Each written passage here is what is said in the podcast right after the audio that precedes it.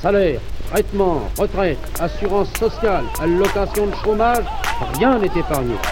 Mais vous défendez le capitalisme et c'est fini, madame. Le capitalisme, regardez ce que ça produit, le capitalisme aujourd'hui.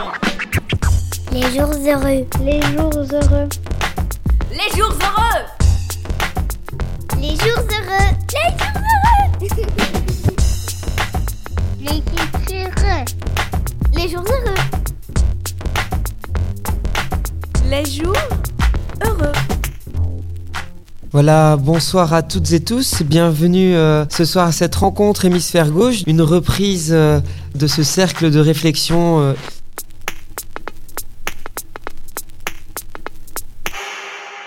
Pour cette rentrée, Hémisphère Gauche a décidé de s'intéresser à l'écosocialisme et d'inviter donc un, un intervenant de marque, Daniel Tanuro, qui est en fait euh, euh, l'écrivain de plusieurs ouvrages. L'un qui a été arpenté par la régionale de Pâques, qui s'appelle Trop tard pour être pessimiste. Et donc je vous invite vraiment à pouvoir le consulter. Et aujourd'hui, l'ouvrage qui nous occupe, qui a été réalisé sous la direction de Daniel Tanuro et de Michael Louis, les luttes écologiques et sociales dans le monde, allier le rouge et le vert. Un ouvrage qu'on va décortiquer ce soir avec Daniel Tanuro et pour lequel on fera également la bascule avec euh, le premier bouquin, étant donné qu'on est dans une suite logique dans les ouvrages et dans la réflexion.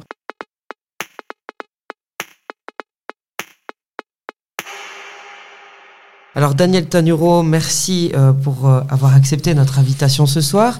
Votre bouquin ici, euh, Les luttes écosociales dans le monde, est un bouquin dans lequel vous démontez les promesses du capitalisme vert. Vous remettez évidemment en cause quelques données chiffrées par le GIEC. Vous prenez un changement des civilisations, une radicalité également dans les décisions et dans les actes qui doivent être mis en place. Et donc, quelle est euh, pour vous cette, définition sur l'écosocialisme Si on devait mettre des mots pour faire comprendre cette notion? Donc, ben, écosocialisme, ben, c'est assez facile en fait. euh, Le mot le dit. D'abord, il s'agit d'un socialisme, c'est-à-dire d'un projet de société où la production est axée sur la satisfaction de besoins humains réels. Par réel, on veut dire des besoins qui ne sont pas aliénés, déterminés par, par la marchandisation, par, par le profit euh, de la société capitaliste, et une satisfaction de besoins humains réels qui soient démocratiquement déterminés, définis, débattus. Alors pourquoi éco en plus? Ben Parce que ce projet socialiste, qui est un projet ben, ancien, comme on le sait, a le plus souvent été conçu dans un sens productiviste, c'est-à-dire euh, l'idée qu'il fallait libérer, comme, comme on dit certains, le développement des forces productives pour euh, aboutir à une société d'abondance. Et nous pensons, enfin je pense avec pas mal, de plus en plus d'autres auteurs, notamment avec mon ami Michael Levy, qu'il euh, faut rompre radicalement avec cette, euh, cette dimension productiviste euh, du, du projet socialiste pour prendre en compte les, réalités écologiques et avant tout le fait que euh, la planète est limitée, ses ressources sont limitées, sa superficie est limitée et que donc, comme disait euh, Albert Jacquard, une croissance infinie dans un monde fini est, est strictement impossible. Et donc il faut réinventer un projet socialiste qui tienne compte de cette euh, réalité-là et c'est à ça que prétend répondre le concept d'écosocialisme. Les jours heureux. Soyez les bienvenus. Les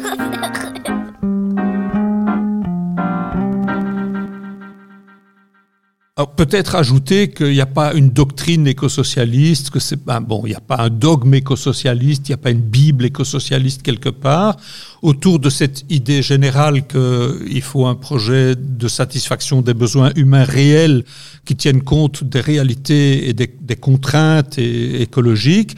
Ben, plusieurs projets politiques concrets peuvent se, peuvent se déployer. Il y a donc plusieurs conceptions de l'écosocialisme. Bon, il y a, la nôtre, euh, un écosocialisme marxiste, révolutionnaire, internationaliste, féministe, indigéniste. hein, on peut multiplier les épithètes comme ça, mais enfin, ça donne un peu une idée. Puis il y a un écosocialisme qui est bien incarné, disons, dans la sphère francophone par euh, le parti de gauche en France, Jean-Luc Mélenchon, qui est davantage avec une composante souverainiste et étatiste qu'avec une composante internationaliste et, et, autogestionnaire comme la nôtre. Et puis il y a un, écosocialisme de type social-démocrate. Hein. Il y a une série de partis sociaux-démocrates, ou plus exactement on devrait dire aujourd'hui sociaux-libéraux, qui sont des partis gestionnaires de, de, la crise capitaliste dans le monde scandinave, qui se disent aujourd'hui euh, écosocialistes. Et puis peut-être on y reviendra, mais on verra euh, dans quel sens euh, incline euh, le président de, du Parti socialiste en Belgique francophone, hein, puisqu'il oui. sort un ouvrage sur le sujet, mais on en discutera peut-être. Alors, on a parlé d'internationalisme, de féminisme, des mots euh, qui résonnent de plus en plus fort, et surtout quand on a eu la chance de parcourir votre, votre ouvrage. Alors, cet ouvrage, il fait état des récits où s'articulent les droits sociaux et les droits environnementaux. Et je vous propose eh bien, de vous faire écouter un petit passage d'un reportage qui est passé sur la RTBF la semaine dernière, en prélude des élections au Brésil, reportage éclairant et sur lequel on va vous faire réagir par la suite. Regarde là-bas, on voit les machines appliquer des pesticides. Depuis sa maison au toit de paille perché sur une petite colline, Simon Kiowa regarde tristement au loin vers les terres de ses ancêtres labourées par d'immenses tracteurs. Tous les jours, on se lève et on voit que là où il y avait tant de forêts, maintenant il n'y a que du soja, de la canne à sucre et du maïs. Ça fait vraiment mal au cœur. Pour nous, c'est un désastre total. Trop nombreux dans des réserves délimitées arbitrairement, les autochtones revendiquent une petite part de leur terre ancestrale. Lui est un survivant. Il a toujours une balle logée près du cœur suite à une attaque organisée par deux grands agriculteurs. Beaucoup n'ont pas eu sa chance. À une heure de route, Valdelis Guarani Kiowa déplore une augmentation de la violence depuis l'arrivée au pouvoir de Jair Bolsonaro. Ces quatre années, ça a été une lutte pour la vie. Beaucoup des nôtres sont morts, pas par la pandémie, mais par balle ou à cause des pesticides. Ces pesticides produits en Europe et aux États-Unis qui sont répandus sur nos maisons. En juillet, une répression policière sur un territoire disputé a fait une victime parmi les autochtones. Un leader a ensuite été tué en août et le mois suivant, un autre, rescapé d'une première embuscade, a fini par tomber sous les balles de tueurs à gages. Malgré ce climat de violence, le président du syndicat des agriculteurs locaux, Rodrigo Lorenzetti, joint par téléphone, salue le travail des autorités. On espère que le travail fait par ce gouvernement continue, parce qu'avec les gouvernements de gauche, on a eu de sérieux problèmes. Il y avait des minorités d'autochtones encouragées et manipulées par des ONG étrangères pour envahir des propriétés privées.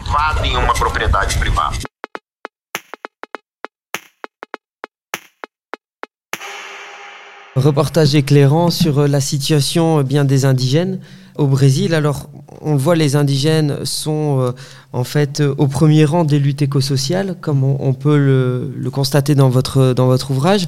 On voit aussi que d'autres se battent, comme Berta Cáceres, où vous, faites, euh, vous écrivez euh, tout un chapitre sur son action, ou encore sur ce qui s'est passé en Équateur avec le gouvernement qui voulait ne pas utiliser 20% du pétrole et, le laisser dans, dans les réserves souterraines, si je peux m'exprimer ainsi. Donc on voit que ben voilà, les, les indigènes, par exemple ici, euh, on, sont vraiment en première lutte de ce combat euh, écosocial. Et donc, on est vraiment euh, sur des minorités, quasiment, quand on voit un petit peu le système monde, comment il fonctionne, avec les pays riches, et puis finalement, on a les pays plus pauvres. Aujourd'hui, en première ligne des combats écosociaux, comme nous les appelons, donc à la fois écologiques et sociaux, on trouve effectivement des groupes relativement minoritaires dans la population mondiale. Les peuples indigènes sont clairement en toute première ligne. Les petits paysans, qui ne sont pas si minoritaires que ça, sont également en première ligne. La jeunesse est souvent, très souvent mobilisée. Là, c'est la figure de Greta Thunberg qui, quelque part, incarne et symbolise cette, cette mobilisation de la jeunesse. Mais le, le gros, disons, de la population mondiale, c'est des salariés et les salariés sont complètement en retrait de ces, de ces combats-là. Et ça apparaît d'ailleurs, si j'ai bien compris, dans le reportage de, de la RTBF, hein, où euh, représentant, j'ai pas bien compris exactement de quel syndicat, se euh, déplore que les peuples indigènes euh, aient pu, euh, dans le cadre du gouvernement Lula précédent, euh, envahir des terres de propriétaires fonciers pour les occuper, etc. C'est le mouvement des, des paysans sans terre qui est combiné avec le mouvement des indigènes, mais qui est un peu, un peu différent.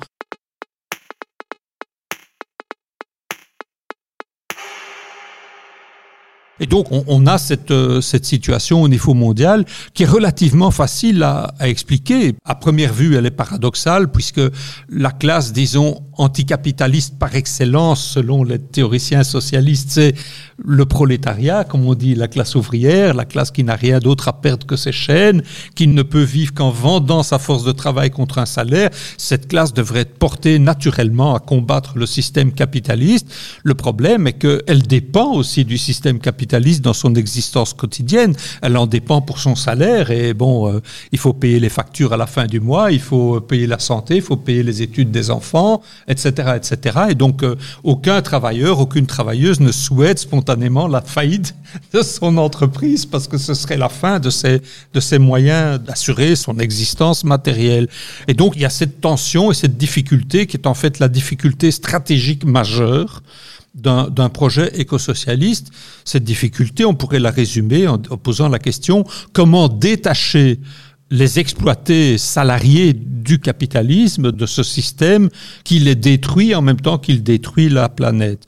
Et la réponse qui était donnée dans Trop tard pour être pessimiste, c'est pas non plus très original, c'était l'idée, bah, il faut œuvrer à une convergence des luttes. Et dans, dans un premier temps, il faut œuvrer à une convergence de toutes les forces qui sont à l'avant-garde concrète de ces combats écosociaux, c'est-à-dire les peuples indigènes, les communautés paysannes, la jeunesse et dans ces trois catégories, si on veut, les femmes qui jouent pour une série de raisons dont on discutera peut-être plus tard, qui jouent de fait un rôle absolument crucial, y compris chez les, les peuples indigènes. D'ailleurs, au Brésil, la présidente de l'association des peuples indigènes, dont j'ai oublié le nom, c'est une femme. Hein, et donc, euh, travailler à une convergence de ces luttes pour avoir un effet de levier vis-à-vis -vis du grand mouvement ouvrier ou de, des secteurs de la classe ouvrière et pour les détacher de ce productivisme capitaliste. C'est une tâche extrêmement compliquée et on s'en rend compte. Au plus, les rapports de force sociaux sont défavorables au monde du travail, au plus la tendance spontanée des organisations ouvrières, chaque fois qu'il y a un problème, que le chômage augmente, la tendance spontanée, c'est de dire il faut une politique de relance. Il faut relancer la croissance pour avoir des emplois, pour avoir des salaires, etc. Or, on ne peut plus relancer la croissance parce que relancer la croissance, relancer la production, c'est accélérer la catastrophe écologique. Donc, il faut y trouver une solution qui soit de type euh, écosocialiste. Mais c'est extrêmement compliqué. Donc, euh, le, le, bouquin ne résout pas, le bouquin Lutte écologique et sociale dans le monde ne résout pas la difficulté. Il se, il se contente de prendre un certain nombre de cas et de d'épingler, pour ce qui concerne le monde du travail, un certain nombre de cas où cette convergence a réussi, et y compris a réussi à entraîner des secteurs de la classe ouvrière traditionnelle, pour ainsi dire, à se détacher de cette logique du productivisme.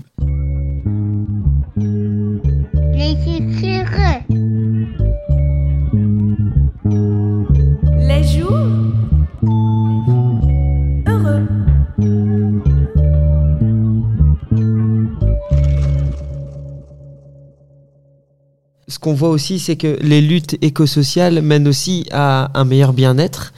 Et ça transparaît aussi dans, dans les différentes luttes qui sont menées. Le but, c'est pas euh, la recherche de croissance ou, ou de choses qui s'y rapprochent. C'est vraiment la, la notion de comment est-ce qu'on peut être bien dans l'élément dans lequel on vit finalement. C'est un apport important de ces peuples, c'est cette idée du buen vivir ou bien vivir, ça dépend les, pays d'Amérique latine, donc l'idée du vivre bien dans l'environnement naturel. Alors, je ne crois pas qu'on puisse importer ce concept, c'est pas un produit d'importation. Hein. On va pas faire un copier-coller, appliquer ça à nos sociétés. La manière dont les peuples indigènes d'Amérique latine ou d'Asie euh, ou d'Afrique, euh, parce que ce concept existe sous des formes différentes dans, dans ces différentes régions du monde. Euh, la manière dont ils incarnent, dont ils vivent ce concept est un produit de leur histoire particulière et pas un produit de notre histoire. Mais pour des militants écosocialistes et des militantes écosocialistes, ça peut être une source d'inspiration dans les luttes de réfléchir à ça. Ça aide aussi à changer nos imaginaires. Quoi, hein. Donc je me souviens d'avoir été fort frappé il y a quelques années dans une rencontre écosocialiste internationale à Lisbonne par une, une chercheuse grecque et qui travaillait en Colombie avec euh, je ne sais plus quel peuple indigène et elle avait eu une formule qui est vraiment magnifique. Elle disait ce que moi j'ai appris, c'est que le territoire ne leur appartient pas. C'est eux qui appartiennent au territoire un changement de perspective total, vraiment révolutionnaire. Voilà, je crois que c'est un apport très très important des luttes indigènes.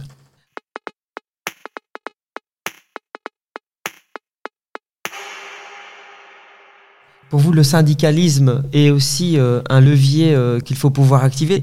C'est clair que euh, vous accordez quand même une importance aux syndicats aussi. Oui, bien sûr, parce que qui parle du monde du travail des salariés et des salariés doit forcément s'intéresser à leur forme organisée. On ne va pas s'adresser comme ça aux travailleurs et travailleuses en disant Pierre, Paul, Marie euh, rejoint la lutte écosocialiste. Il il y a des organisations et les syndicats sont en première ligne, donc il faut combiner le ralliement moléculaire qu'on peut avoir d'individus vis-à-vis d'une lutte concrète, il faut le combiner à un travail patient à l'intérieur des organisations pour construire des courants ou des tendances ou des fractions, on les appellera comme on veut, qui défendent à l'intérieur du mouvement syndical un projet de rupture avec le productivisme capitaliste, c'est-à-dire un projet pour une autre société, pour une autre civilisation. Donc les deux doivent se combiner. Outre la contribution dans le bouquin de Francis Lemasson, on a aussi sollicité un militant syndical qui est maintenant à la retraite, mais qui a joué un rôle très important, y compris au niveau international, puisqu'il était secrétaire général de l'International Transport Federation, donc la, la Fédération internationale des travailleurs du transport, qui est une des fédérations de la Confédération syndicale internationale, et qui explique comment il, il a développé dans ce syndicat dans un secteur qui est particulièrement sensible, puisque le transport, c'est beaucoup de consommation d'énergie fossile, évidemment, mais il a réussi à développer des points de vue contestant le productivisme capitaliste, le just-in-time, la mondialisation des échanges à l'intérieur de ce syndicat. Des positions assez radicales, elles, sont citées dans sa contribution, et en même temps, il arrive à la conclusion que la difficulté, c'est de passer à la pratique. Ben oui, ben oui, ça c'est la grande difficulté, et cette difficulté là, elle ne peut pas se résoudre entreprise par entreprise, ni même au niveau d'un secteur. Ça reste extrêmement difficile. Pour la résoudre, il faut porter la lutte au niveau politique, c'est-à-dire qu'il faut s'emparer du pouvoir politique pour qu'un autre type de gouvernement puisse mener un autre type de politique et rompre avec un certain nombre de contraintes du système euh, capitaliste productiviste.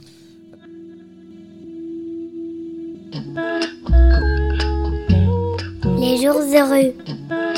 Les jours heureux Vous faites écho aussi du combat féministe avec euh, ces femmes qui sont en première ligne, qui luttent et qui amènent euh, finalement euh, parfois beaucoup plus de volonté que l'homme de manière générale. Vous faites vraiment un focus là-dessus.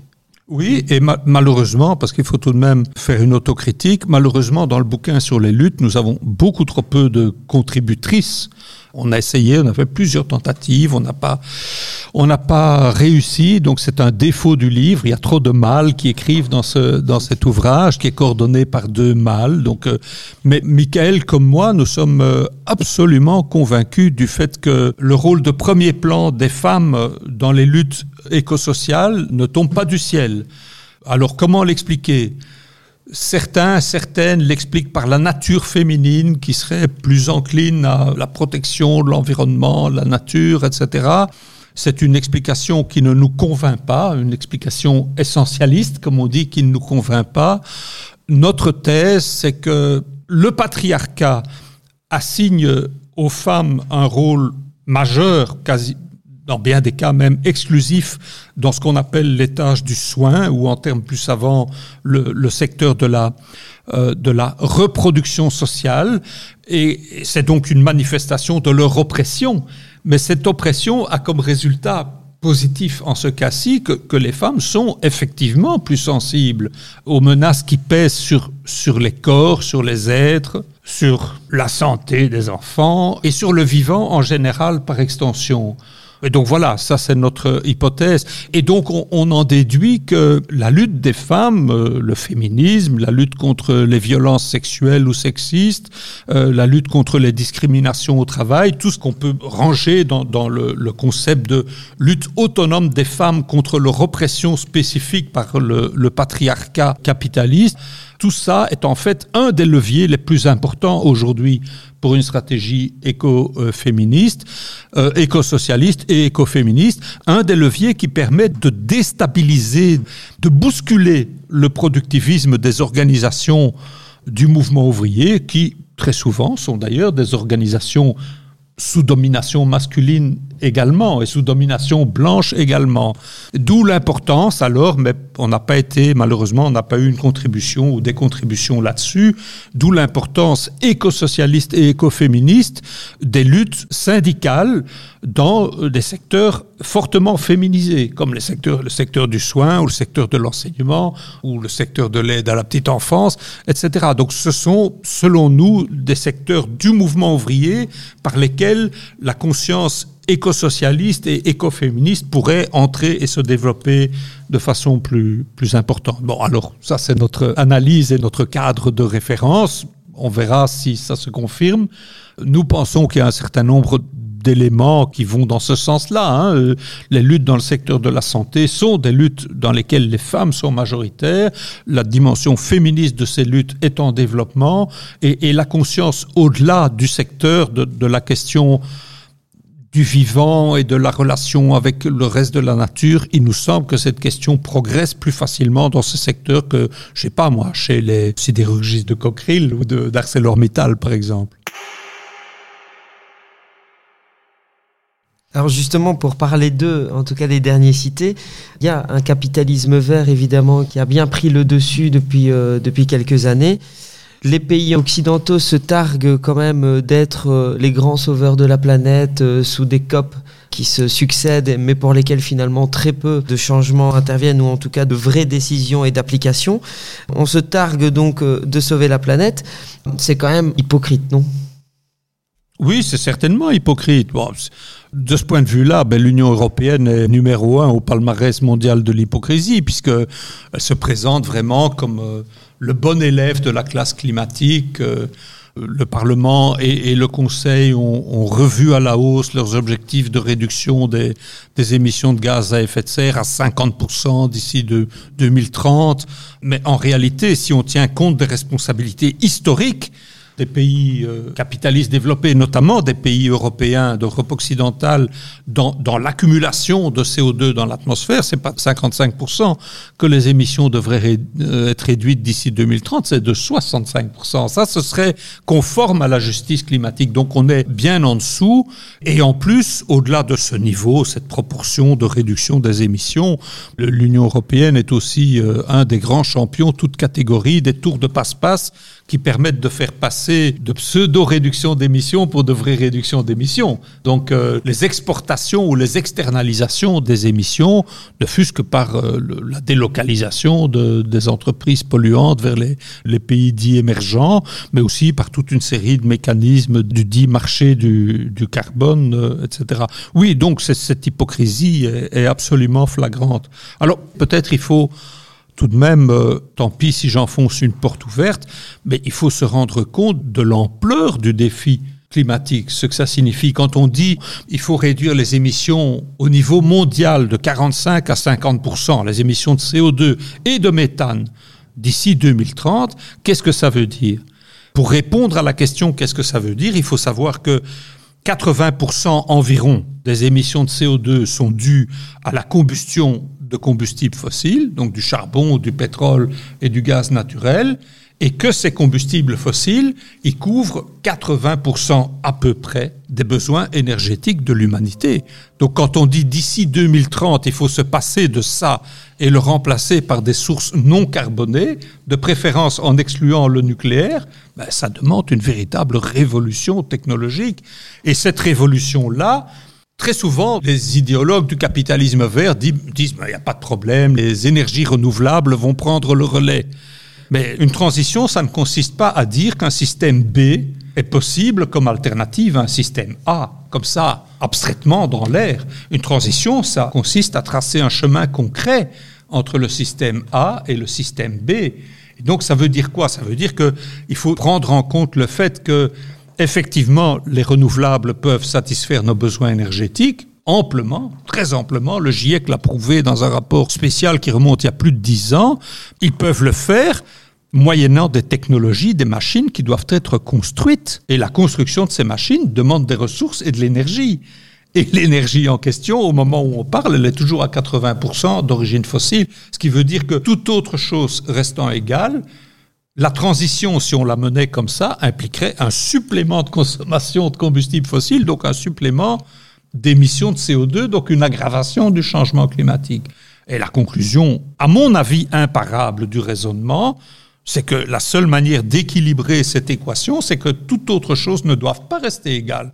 Et que donc il faut supprimer des productions inutiles, des transports inutiles, des productions nuisibles, la production d'armes par exemple, l'obsolescence programmée, la publicité, les, trucs jetables, que tout ça doit être supprimé, sinon on ne va pas réussir à, satisfaire l'équation climatique. Donc ça veut dire cette question de décroissance, en tout cas la réduction de la consommation finale d'énergie est incontournable et cette réduction doit être tellement importante qu'elle implique forcément une réduction de la production matérielle et des transports. Alors ça vous semble peut-être complètement fou, mais j'attire votre attention sur le fait que c'est une idée qui est en train de, de faire son chemin parmi les chercheurs du GIEC.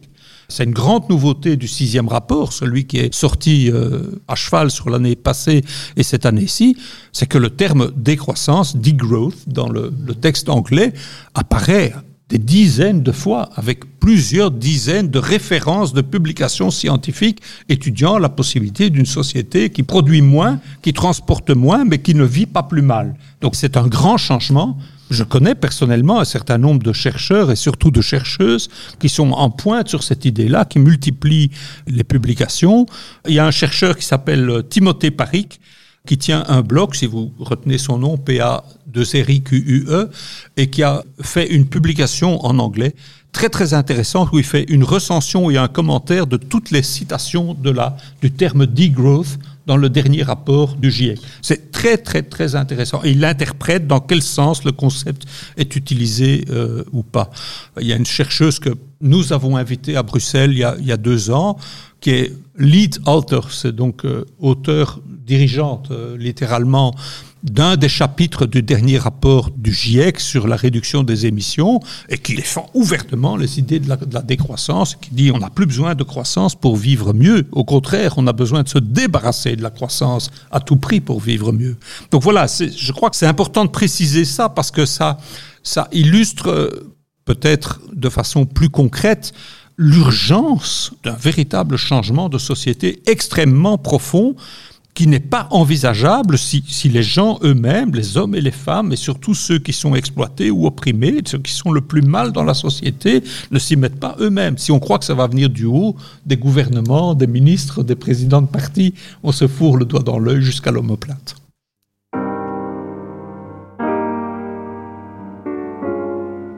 Écoutez comment se prononce le... Les jours heureux. Les jours heureux. La vérité, une fois réveillée, ne retourne plus jamais au sommeil.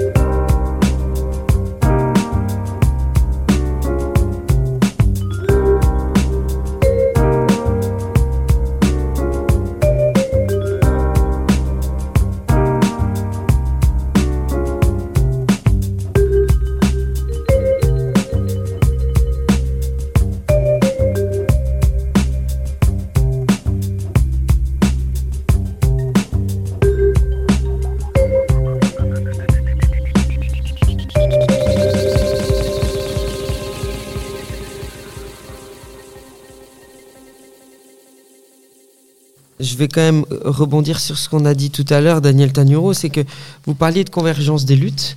Tout le monde devait se mettre euh, en ordre de bataille pour pouvoir euh, activer les leviers. Mais finalement, est-ce qu'il y a une stratégie commune? On n'a pas vraiment l'impression. Pour le moment, non. Il faut l'inventer et la convergence des luttes est un moyen de l'inventer. La convergence des luttes, c'est pas une politique du plus grand dénominateur commun. C'est pas mettre les exigences des différentes luttes sociales l'une au-dessus de l'autre et découper tout ce qui tout ce qui dépasse. C'est pas ça la convergence des luttes. Ça, ce serait une espèce de simplification de programme commun dont, dont les groupes les plus marginaux seraient les premières victimes. Par exemple, les gays et lesbiennes seraient pas sûrs de retrouver leurs revendications dans un programme commun élaboré comme ça. Il faut concevoir une convergence des luttes qui accepte et qui valorise les différences, les désaccords, avec l'idée que lutter en commun va permettre de progresser vers une véritable synthèse à un niveau supérieur. C'est ça l'idée. Donc non, il n'y a pas une stratégie pour ça. Ou alors il y a quelques recettes. Dans les mouvements écologiques, luttons pour une démarche qui accepte ce genre d'orientation vers le mouvement ouvrier ou vers le, monde du travail, disons, et à l'intérieur du monde du travail, du mouvement syndical en particulier, essayons de développer des courants de gauche, des courants qui réfléchissent au-delà de la lutte contre l'oppression économique immédiate, qui ont des débats d'idées stratégiques sur la crise du capitalisme et les alternatives. Et voilà, donc c'est comme ça qu'on peut progresser.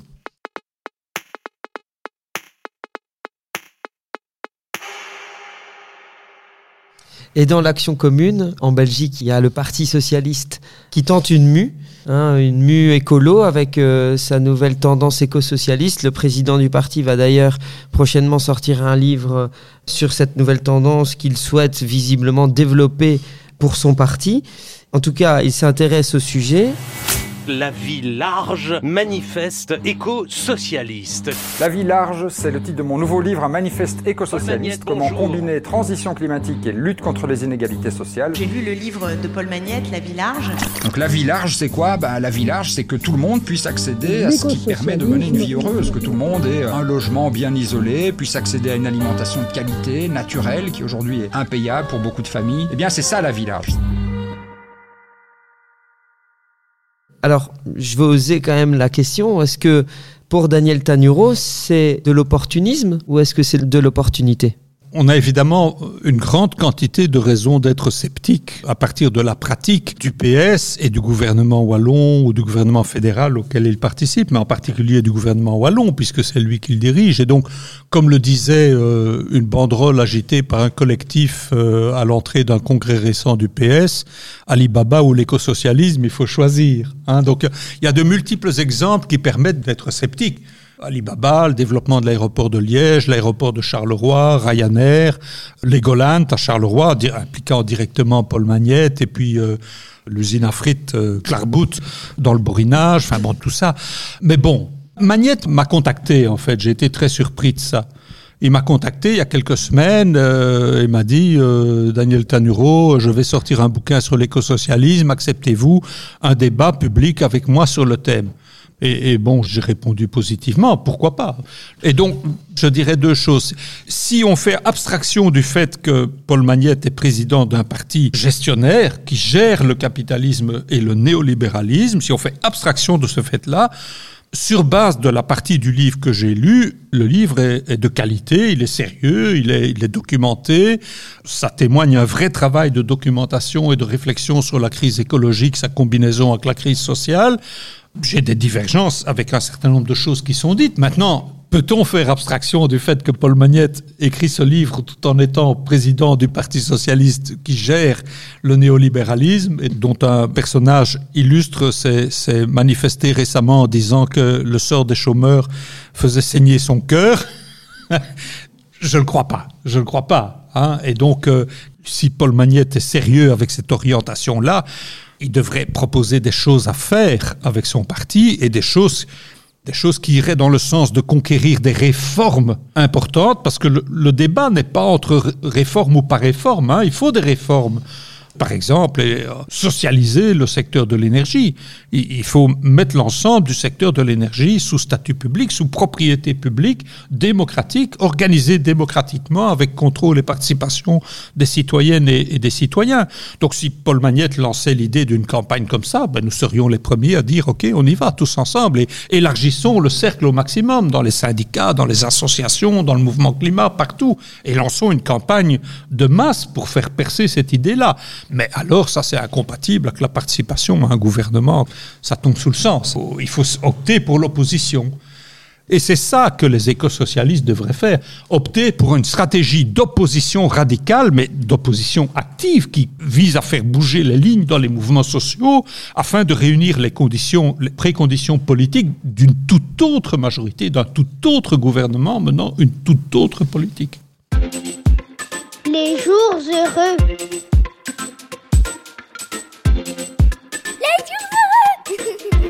Ça mobilise, tu continues à penser.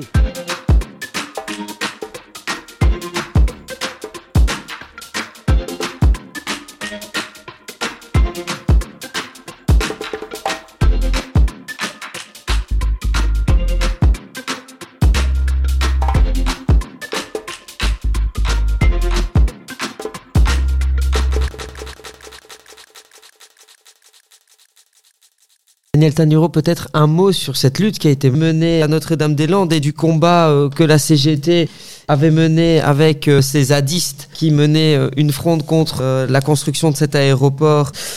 On voit dans le bouquin qu'il y, a quand même pas mal de, de luttes au sud. Finalement, le nord est fortement touché également par ces mouvements climatiques ou sociaux ici. Est-ce qu'il y a des leçons à tirer de l'expérience de Notre-Dame-des-Landes? Francis Lemasson, qui est un des contributeurs que nous avons euh, sollicité pour euh, éclairer cet aspect-là, mais dans le combat emblématique de Notre-Dame-des-Landes, la CGT de Vinci, la grande multinationale du BTP qui, qui devait normalement construire cet aéroport, ce syndicat s'est prononcé en soutien aux zadistes, c'est-à-dire aux jeunes et aux riverains et aux agriculteurs qui occupaient le terrain où devait se construire l'aéroport. Donc ça semble une contre-intuitif qu'un syndicat qui aurait dû, enfin, d'une entreprise qui aurait dû avoir un marché décide de s'opposer à la concrétisation de ce marché. Ils l'ont fait. Je trouve ça absolument remarquable. C'est pas le seul exemple au niveau mondial de travailleurs de la classe ouvrière qui se détachent du productivisme, mais il nous a semblé important de mettre en exergue cet exemple-là, surtout dans un bouquin qui visait le, milieu francophone, étant donné le caractère vraiment emblématique qu'a eu la lutte à Notre-Dame-des-Landes et le fait qu'elle a été en partie victorieuse. En tout cas, l'aéroport n'a pas été construit, ce qui en soi constituait déjà une victoire.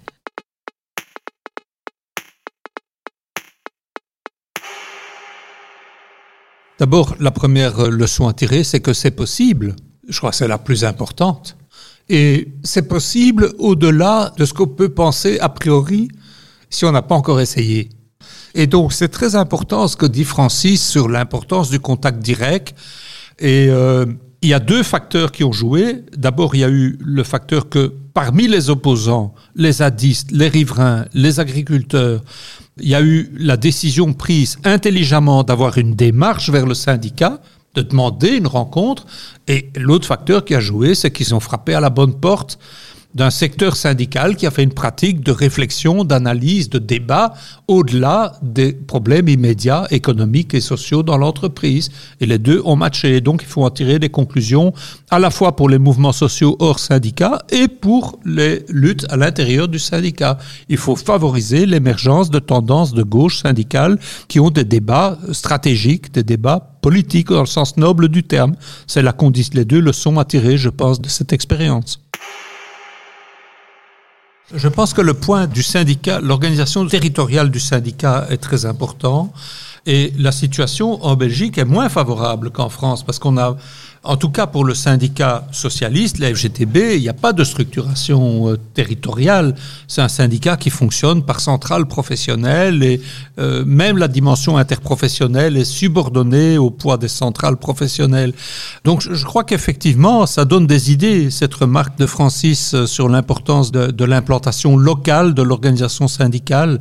Dans l'autre pilier, dans notre pays, dans le pilier chrétien, il y a le mouvement ouvrier chrétien, le MOC, qui joue un peu cette fonction-là qui permet de davantage prendre des positions politiques sur le plan local, sur des projets locaux. Bon, peut-être qu'il faudrait une réflexion dans la FGTB et dans le CEPAC sur cette question-là. Les jours heureux. Soyez les bienvenus. Les jours heureux.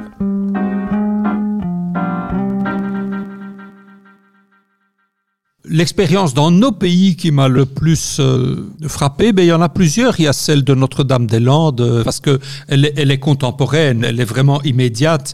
C'est une expérience d'aujourd'hui, dans les rapports de force d'aujourd'hui, avec le contexte idéologique d'aujourd'hui je trouve que l'expérience du, du, syndicaliste de la Fédération du transport, euh, Asbjørn Wall, qui est un Norvégien, donc euh, que je connais personnellement, je, je, la trouve remarquable également, même si c'est un peu plus abstrait, c'est un peu plus idéologique, parce que c'est un combat au niveau des superstructures syndicales pour défendre une orientation. C'est pas directement une lutte de terrain. Et alors j'aime beaucoup l'expérience du secteur verrier de Charleroi, parce que c'est notre région parce que je l'ai vécu de, tout près en tant que jeune militant, militant, activiste qui joue un petit rôle dans la solidarité avec ce combat exemplaire. Mais c'est un combat d'il y a bientôt un, un demi-siècle. Il faudra le commémorer d'ailleurs. Et je le trouve intéressant parce que, à l'époque, si vous vous souvenez, ou certains d'entre vous se souviennent, l'idée de la reconversion du monde du travail était très mal vue très mal vue. Si on disait à des travailleurs d'une entreprise menacée, on va vous proposer un truc de reconversion. Ah non, ça, ça c'était le machin pour les entuber. Hein, c'était clair. On allait les mettre dans une cellule de reconversion, on allait les, les disperser, etc. Et l'expérience de Glaverbel, là, dans les années 75 à 82, c'est une expérience d'un secteur syndical ultra combatif qui, par la force des choses, parce que toutes les autres portes se fermaient, qu'il n'y avait plus d'autres possibilités, a élaboré lui-même un projet de reconversion et a été assez loin là-dedans puisque ce projet a été concrétisé. L'entreprise publique d'isolation des bâtiments, isolation rénovation, elle a été créée par le gouvernement wallon. Elle a été immédiatement torpillée par ce même gouvernement. Mais enfin, sous la pression de la lutte et de la solidarité avec la lutte, la ligne avait bougé. Et je trouve que cette idée de la reconversion, elle est en fait au cœur de la réflexion qui devrait s'amorcer dans les syndicats pour tous les travailleurs des secteurs euh, fossiles, euh, voilà, qui empoisonnent la planète. Récemment, un, camarade qui est un, un ancien de Total a fait lui, un ancien cadre de Total a fait lui, mais qui était délégué syndical de la CNE, mais enfin peu importe. Euh, il est retraité maintenant. Il a participé à une journée de réflexion, je crois que c'était organisé par par la CNE justement sur la situation dans le secteur et il a confirmé que l'angoisse essentielle, l'obstacle essentiel, c'est le fait que les travailleurs et les travailleuses ont peur de perdre leur job et donc il faut une proposition de reconversion offensive ici dans des trucs pareils. Il faut mettre en avant des propositions d'activités utiles écologiquement et qui permettent de protéger intégralement les acquis euh, les conquêtes euh, des travailleurs, du, des travailleuses du secteur concerné. Quoi. Pas seulement les acquis en termes de statut et de salaire, mais aussi l'acquis que constitue un collectif de travail. Parce que quand c'est dispersé, le rapport de force s'en va. On ne, renoue pas des liens qu'on a constitués à travers 20 ans ou 30 ans d'activité commune sur un lieu de travail. On ne recrée pas ça comme ça à partir de rien.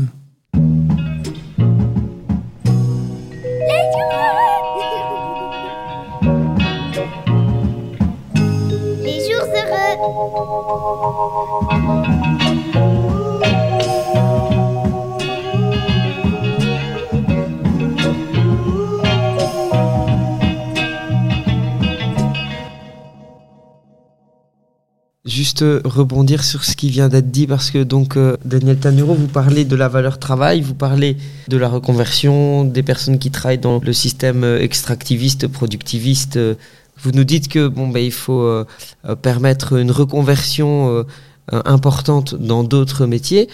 Vous parlez également dans votre bouquin, je pense que c'est non trop tard pour être pessimiste, de la réduction du temps de travail, qui est une solution également. Peut-être un mot là-dessus parce qu'on n'en a pas beaucoup parlé.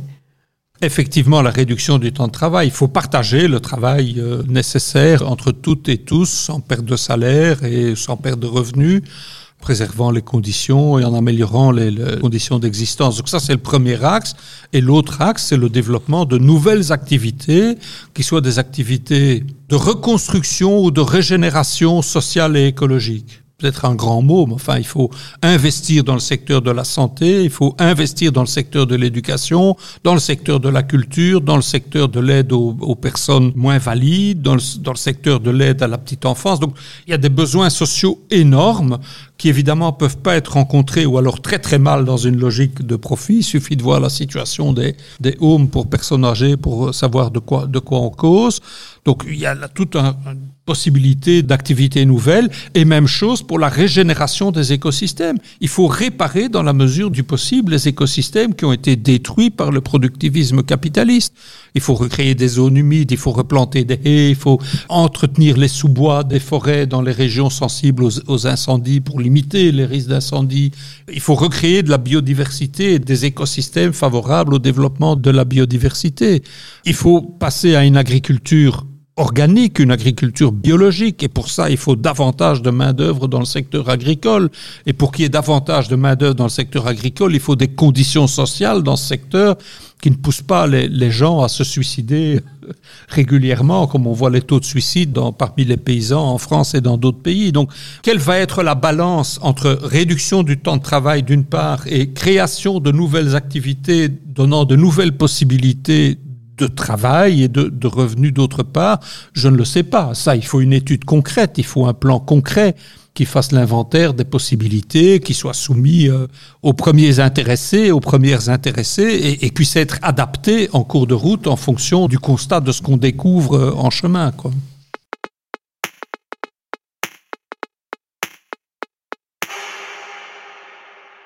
Daniel Tanuro, pour conclure, vous nous dites dans votre bouquin Trop tard pour être pessimiste. Quelles sont alors selon vous les raisons d'être optimiste? Ah, ça c'est une bonne question. Je ne vous remercie pas de me l'avoir posée. Comme disait l'autre, la situation est désespérée, mais c'est pas grave. En fait, moi je pense qu'elle est vraiment très très très très grave. Elle est gravissime. Quelles sont les raisons d'espérer? Je dirais la première raison, c'est que nous sommes des êtres humains et donc, euh, a priori, il n'est pas dans notre nature, je mets des, des, guillemets, de mener la lutte de tous et de toutes contre tous et toutes en permanence. Et dans le tous et toutes, j'inclus non seulement les autres euh, Homo sapiens, mais aussi le reste du vivant. Et il n'est pas dans notre nature de scier la branche de la nature sur laquelle nous sommes assis et d'où nous faisons partie. Nous sommes aussi une partie de cette branche. Donc là, je crois qu'il y a un truc sur euh, les perspectives pour les générations futures et le, le mal-être, l'inquiétude, l'angoisse même qui étreint beaucoup de gens sur euh, dans quelles conditions vont vivre nos descendants immédiats, nos enfants, nos petits-enfants. Donc il suffit de voir les enquêtes d'opinion sur combien de parents croient que leurs enfants vivront mieux qu'eux-mêmes on sait que ce pourcentage est en réduction constante. Il y a 40 ou 50 ans, c'était une majorité des gens, on sortait des 30 glorieuses, une majorité des parents pensaient que leurs enfants vivraient mieux, de façon plus confortable, avec une meilleure santé, une meilleure éducation. Aujourd'hui, c'est fini, ça. La, tendance est inversée. Donc, je crois que c'est un symptôme euh, qui dit beaucoup. Et la combinaison des deux peut tout d'un coup produire des sauts qualitatifs dans la conscience, peut faire advenir des choses qu'on n'aurait pas cru possibles. Donc, j'ai cette espérance-là qu'il y a une contradiction dans le message des médias sur la crise écologique. C'est un discours sur la catastrophe que les médias nous livrent avec des images sur la catastrophe. Et ce discours, je pense qu'il a un aspect, un impact dialectique, un impact contradictoire d'une part, il, fait peur et il pousse les gens à, à ne pas bouger à, en attendant que ça passe. Et d'autre part, il, il, donne des munitions potentielles pour une véritable révolte antisystémique. Je pense véritablement ça. Je crois que si une nouvelle grève générale du type de 68 en France ou de, ou de 60-61 en Belgique éclatait, elle serait totalement différente de ce qu'était 68 et 60-61. Directement, les, les questions de la crise écologique seraient amenées dans une telle situation.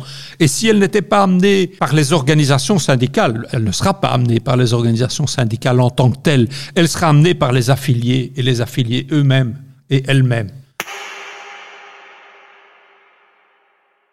Ça veut simplement dire que le pessimisme ne nous aide pas, parce que le pessimisme, il faut, comme disait Gramsci, le pessimisme de la raison et l'optimisme de la volonté. Si on ne prend que le pessimisme, on tombe dans la sidération ou dans la dépression noire et, on ne bouge plus. On reste dans son fauteuil à la maison, on regarde la télévision et on écoute la radio sur les mauvaises nouvelles du monde en se disant ça va mal, ça va mal, je l'ai toujours dit.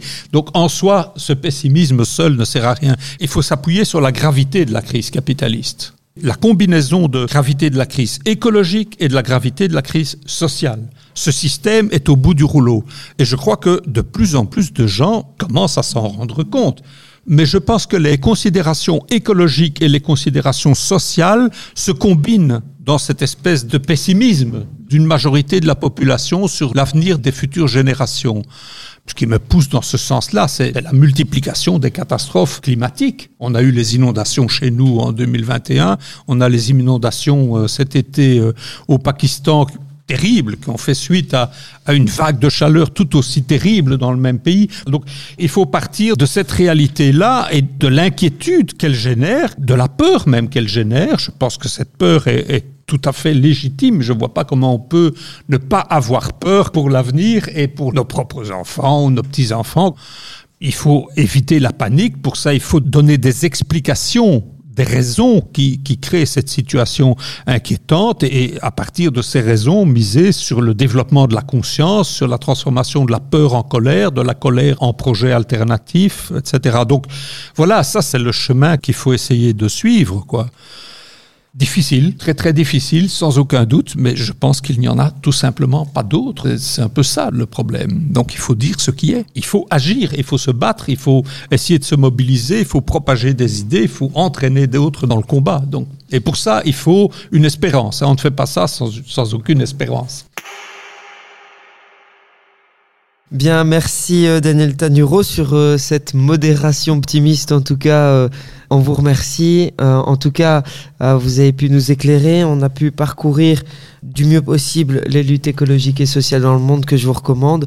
Et on vous invite à d'abord vous plonger dans Trop tard pour être pessimiste qui est le premier opus. Vous dire aussi que ben, la question écosocialiste, elle est bien présente chez Présence Action Culturelle, puisque l'un de nos Agir par la culture, donc le magazine qui paraît chez nous, faisait état de articuler le social et l'écologie. On vous souhaite en tout cas une excellente soirée à toutes et tous. On vous remercie et on vous dit à la prochaine. Merci d'avoir suivi cette émission des jours heureux. Et merci à vous. Les jours heureux.